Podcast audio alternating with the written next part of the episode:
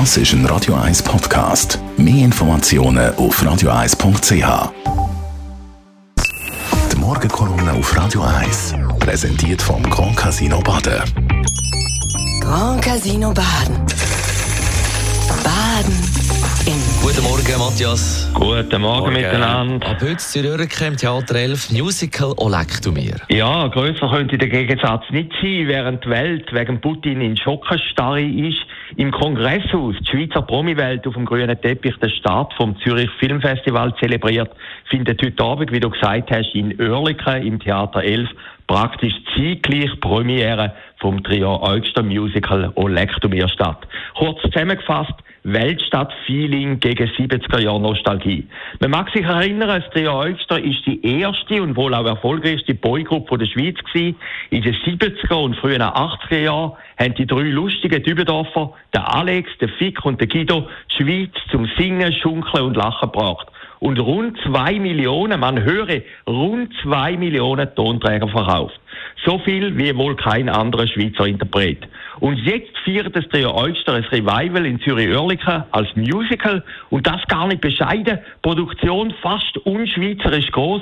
Gesamtkosten betragen rund zwei Millionen Franken, wie gemunkelt. Rund 60 Leute sind im Einsatz. Ein mutiger unternehmerischer Entscheid direkt nach der Corona-Zeit. Ein Drehbuch hat der Schweizer Spitzenautor Charles Lewinsky verfasst. Auf der Bühne stehen unter anderem TV-Stars Susanne Kuhns und Viola Tammy. Der ehemalige Fernsehmann, Christoph Bürge, ist lange mit dieser Idee schwanger gegangen. Dann hat er den Eventmanager und ehemalige Udo Jürgens Manager Freddy Burger davon begeistert, der zusammen mit dem Bürge als Produzent auftritt. Geschichte ist schnell erzählt. Eine kleine Gemeinschaft rund um die Wirtin Trudi wehrt sich gegen einen Neubau und gegen den Abriss von ihrer Beiz. Garniert alles mit 25 Trio Eugster Gassenhauer, die nicht mehr aus dem Kopf gehen. Vom Kaffee mit Schnaps übers Ankerbälleli bis zum Buch, wo weg muss. Die philosophische und vielleicht auch kommerzielle Frage ist aber, wie groß ist denn die Sehnsucht der Schweizerinnen und Schweizer nach diesen vermeintlich unbeschwerteren Zeiten? Kann man, und das interessiert vor allem Geldgeber, auch heute noch ein jüngeres und junges Publikum für die Oyster-Hits begeistern? Ist Nostalgie wirklich ein Businessmodell? Ein Trio Oyster habe die Schweiz lustiger gemacht, als sie damals war, schreibt der Tagi heute. Für Tagi-Verhältnis ist das ein Kompliment. Ganz klar ist, trotz Digitalisierung und Schnelllebigkeit von der heutigen Zeit besteht eine starke Sehnsucht nach einer glorreichen Vergangenheit. Das beweist das erfolgreiche Comeback von Thomas Gottschalk im ZDF und die geplante Benissimo-Sendung im Oktober mit dem Benny Thurnherr im Schweizer Fernsehen. Und jetzt eben noch ein Trio Oyster. Trotz dem Risiko von möglicher Patina ist das Oysterstück erstaunlich zeitgemäß.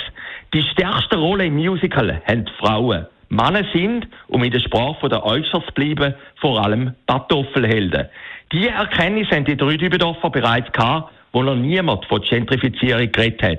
Auch im wirklichen Leben haben die drei Eusters in den 70er Jahren nie auswärts geschlafen und sind nach jedem Auftritt wieder heim nach Dübendorf zu ihren Ehefrauen gefahren. Das ist gelebte Emanzipation. Und jetzt kommt das Ganze noch auf die Musicalbühne.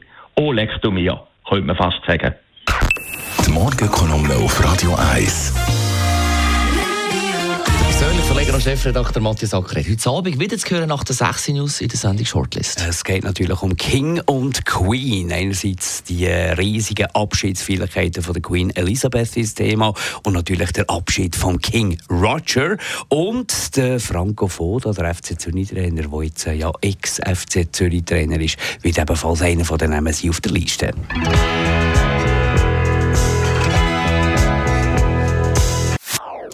Das ist ein Radio 1 Podcast. Mehr Informationen auf radio1.ch.